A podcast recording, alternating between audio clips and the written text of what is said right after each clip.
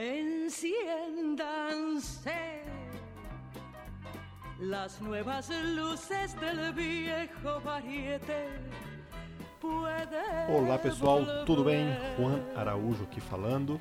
Estamos aqui então retomando o, as gravações do podcast. Faz um bom tempo que eu não gravo, não atualizo mais, mas eu vou. Acho que vou conseguir manter um ritmo agora constante. Vamos ver. Mas o primeiro passo vai ser esse aqui. Ah, acho que vou fazer agora um formato diferente. Eu, eu, há um tempo que eu queria fazer já, né, para ficar mais interessante, não ficar só eu aqui falando, falando, falando. Eu queria em fazer entrevistas, né, conversar com outros colegas. Então vou tentar startar essa, essa ideia aí. E estou vendo outro formato aí também, vamos ver. Então vai mesclando, mesclando as, os formatos.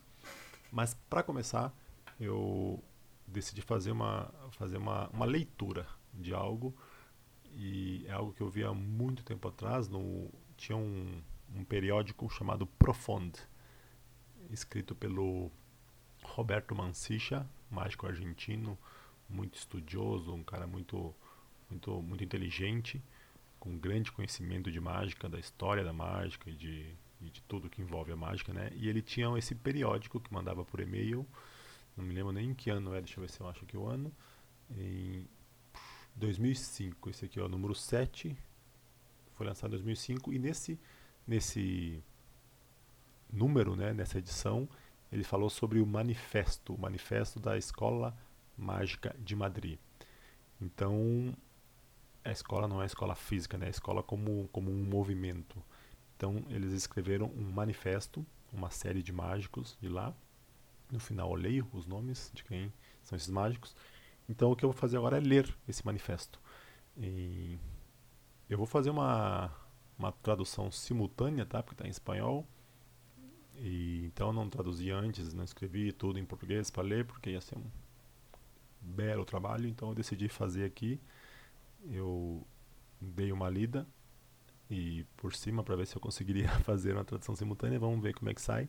Mas acho que dá. Eu vou ir parando no meio, provavelmente, para ir talvez me explicar algo explicar algo melhor, né? Explicar no sentido de, da, da tradução, né? Se eu não conseguir traduzir, traduzir em tempo real. Tá, então vamos lá. Manifesto da Escola Mágica de Madrid.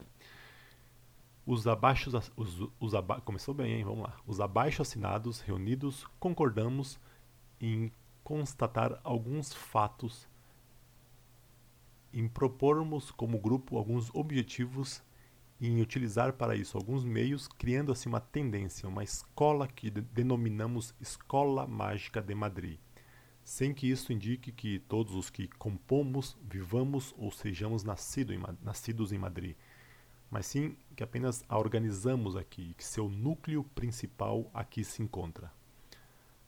Seu fim, seu objetivo primordial será a mágica, sua melhoria, seu estudo, sua profundidade e abertura de novos caminhos e novas possibilidades para ela. Objetivo e fim que sabemos ambiciosos, mas que em muito ou em pouco, em, em maior ou menor grau, tentaremos conseguir. E este mesmo manifesto já é uma prova de nossas ambições e desejos. Então, os fatos. 1. Um, parte 1. Um, os fatos. É claro e evidente que a mágica barra ilusionismo como espetáculo vive um presente pobre, triste e bastante pouco apreciado. Praticamente desaparecida a mágica de grande espetáculo de teatro, em, em fase de desaparecer a mágica no circo, em, sem conseguir em alcançar o potencial que poderia a mágica de perto como espetáculo profissional, televisão, hotéis, etc a mágica padece e se encontra no seu pior marco, seu pior momento e no seu e, e no menos adequado dos que se pudesse imaginar. O cabaré, a sala de festa que obriga a atuação de, de duração curta, incapaz de criar o ambiente, a atmosfera mágica necessária, limitada a atuar em pista ou semipista ou perante um público não concentrado, não predisposto a ver mágica, quando não absolutamente predisposto a não vê-la, perdendo assim muitas de suas possibilidades como espetáculo, como sugeridora do mistério e da emoção, inclusive como arte, e que, que ela poderia ter, né? Sem contar a autolimitação que para encontrar um público internacional se acabou perdendo a palavra. Ou seja, se refere aqui a, a, ao crescimento dos atos musicais, né? Então, a mágica ficou muda. Tão deprimente presente contrasta vivamente com anteriores épocas nas quais a mágica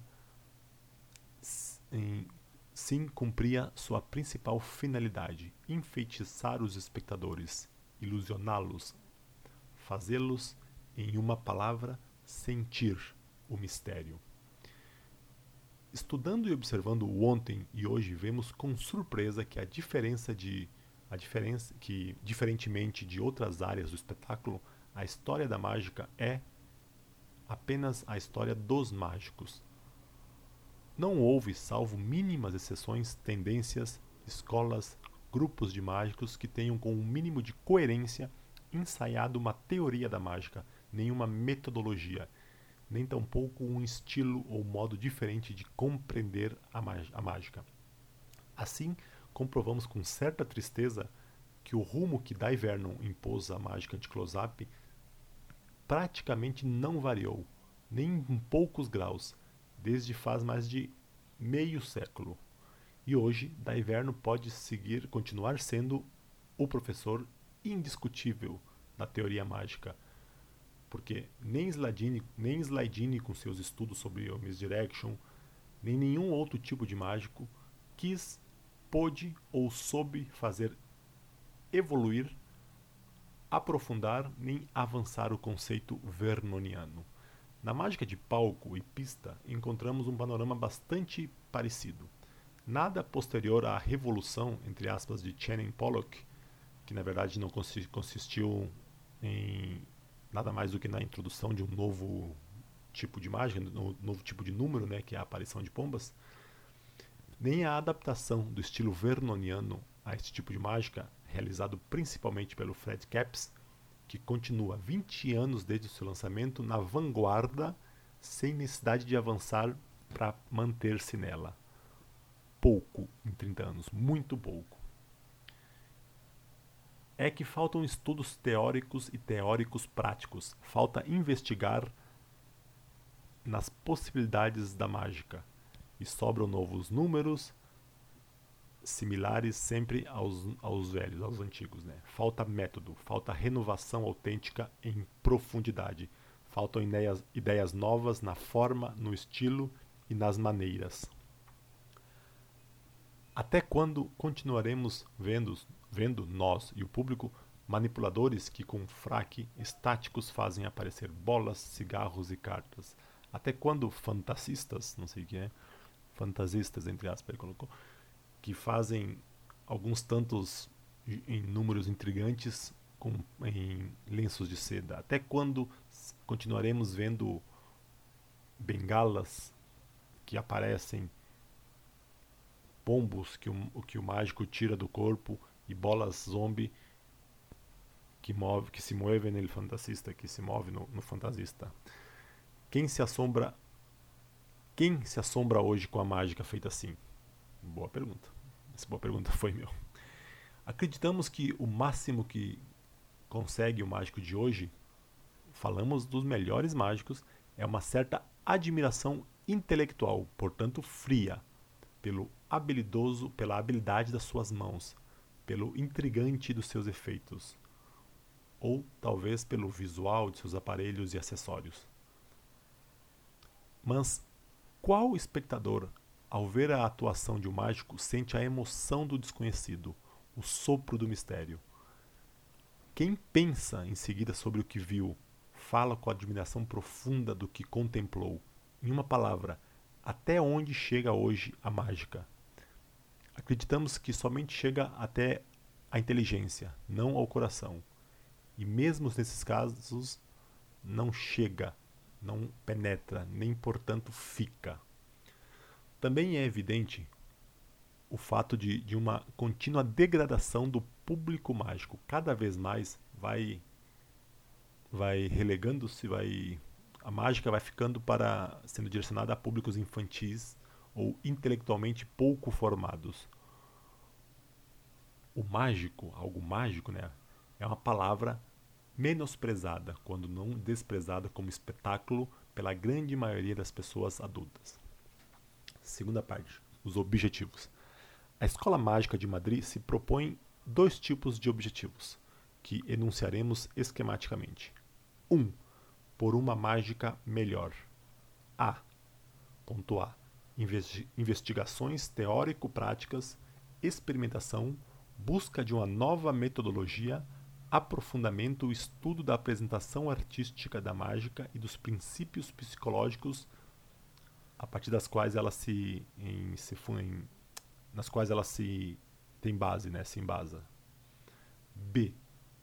Interrelação teórico-prática. Cada estudo, cada ideia teórica será posta à prova na prática, e cada ideia, cada sutileza, cada invenção prática integrada na teoria, dando-lhe exatidão, profundidade e coerência.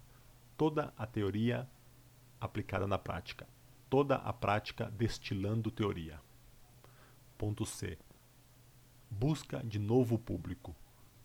De um novo público para as exibições práticas da mágica, mais conhecedor, mais interessado, mais degustador de mágica, e também de novo público que aprecie o valor da mágica que lhe dê a importância devida como arte, como espetáculo, espetáculo como produto da inteligência e para isso, ponto 2, por uma mágica mais adulta. Estudos e ensaios teóricos, tanto próprios como de colaboradores mágicos e não mágicos da Escola Mágica de Madrid, sobre o assunto em relação com seu entorno cultural, relações da mágica do teatro, a mágica e a parapsicologia, a mágica e o cinema, a psicologia da mágica aplicada a outras áreas de atividade, poesia e mágica e assim por diante. Parte 3. Os meios para obter os objetivos propostos. A. O laboratório de mágica. Trata-se de um laboratório mágico que conta de meios audiovisuais da biblioteca com mais de 500 volumes, seleção das melhores obras e revistas da mágica mundial, um arquivo de mágicos e de números feitos, né, e de uma filmoteca de aproximadamente de meia centena de filmes com as atuações de alguns dos melhores mágicos do mundo. B. Comunicações diretas com os mágicos inquietos, estudiosos da mágica através de correspondência, troca de novas ideias, em assessoria pessoal aos mais importantes, assessoria não, desculpa, em assistência, presença, né, ida pessoalmente aos mais importantes congressos nacionais e internacionais de mágica. C. Sessões periódicas perante diferentes tipos de público para apresentação experimental das diversas ideias, estilos de apresentação, etc próprios da Escola Mágica de Madrid. D.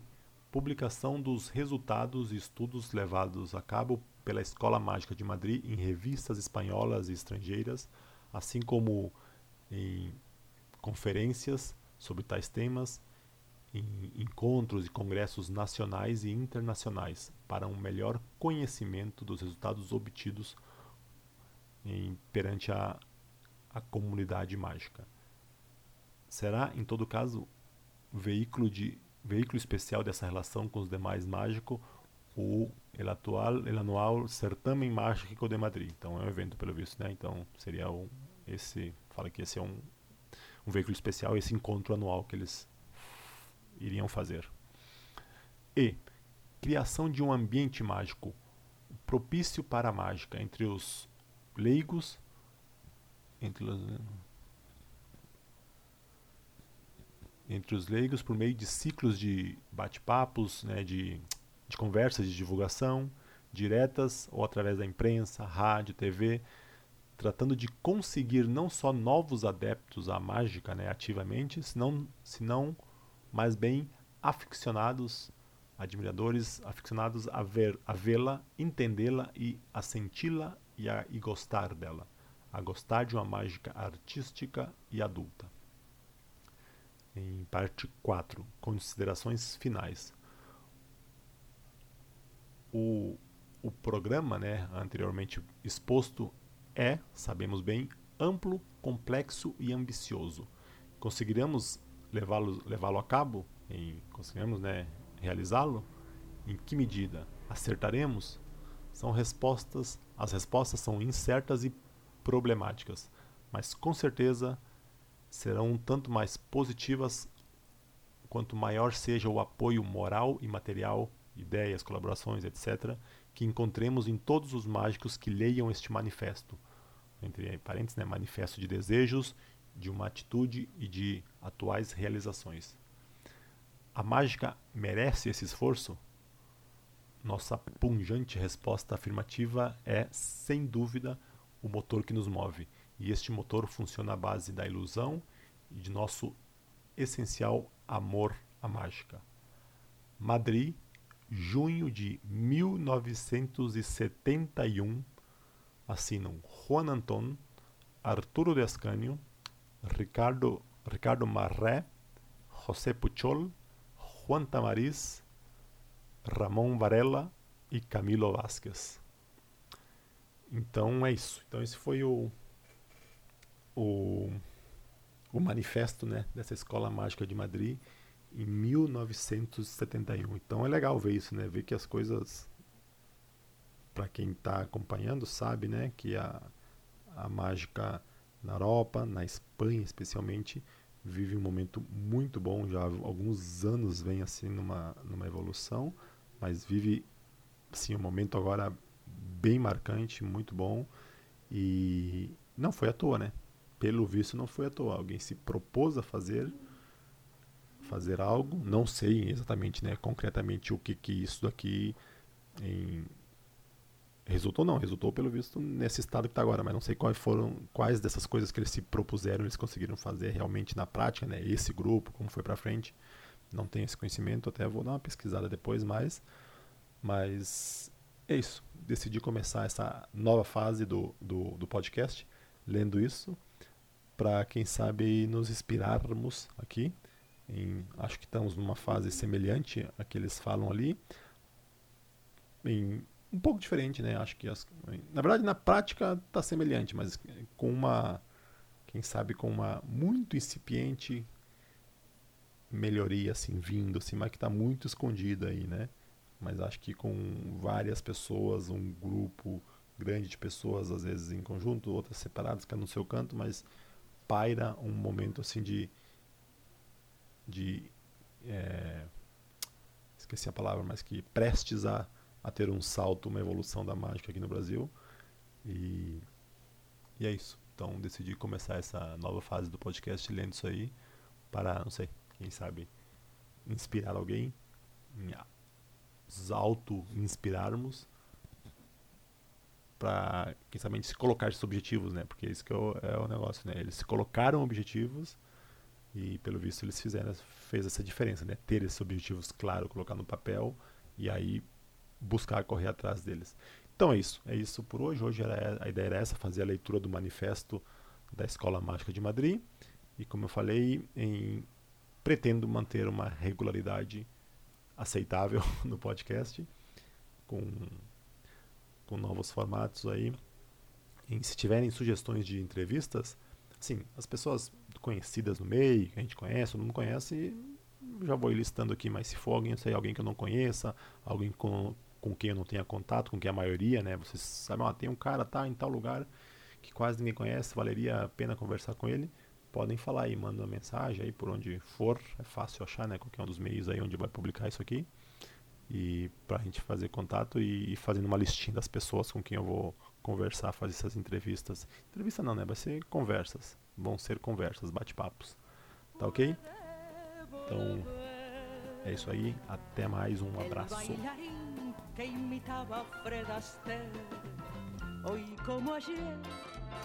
Necesitamos olvido y el placer de ver a los artistas, esos ilusionistas que hacen el mundo desaparecer. Prepárense, frac trajinado y harapos de lamer, siempre es igual cartón pintado y un fondo musical. Disimular el espectáculo debe continuar. La concurrencia espera sonrisas por afuera y por adentro ganas de llorar. Pasaron guerras y revoluciones, perdimos unas cuantas ilusiones, no la del cuento extraordinario que alguien repite desde un escenario. Tuvimos padres que nos castigaron. Tuvimos hijos que nos criticaron. Somos idénticos delante. La feria mágica de los cantantes, el Music Hall es judical eterna como el sol o el nadie aquel que espera un día cantar como Gardel una canción. La moda cambia, no la fascinación. A escena los artistas, mientras el mundo exista, no se suspende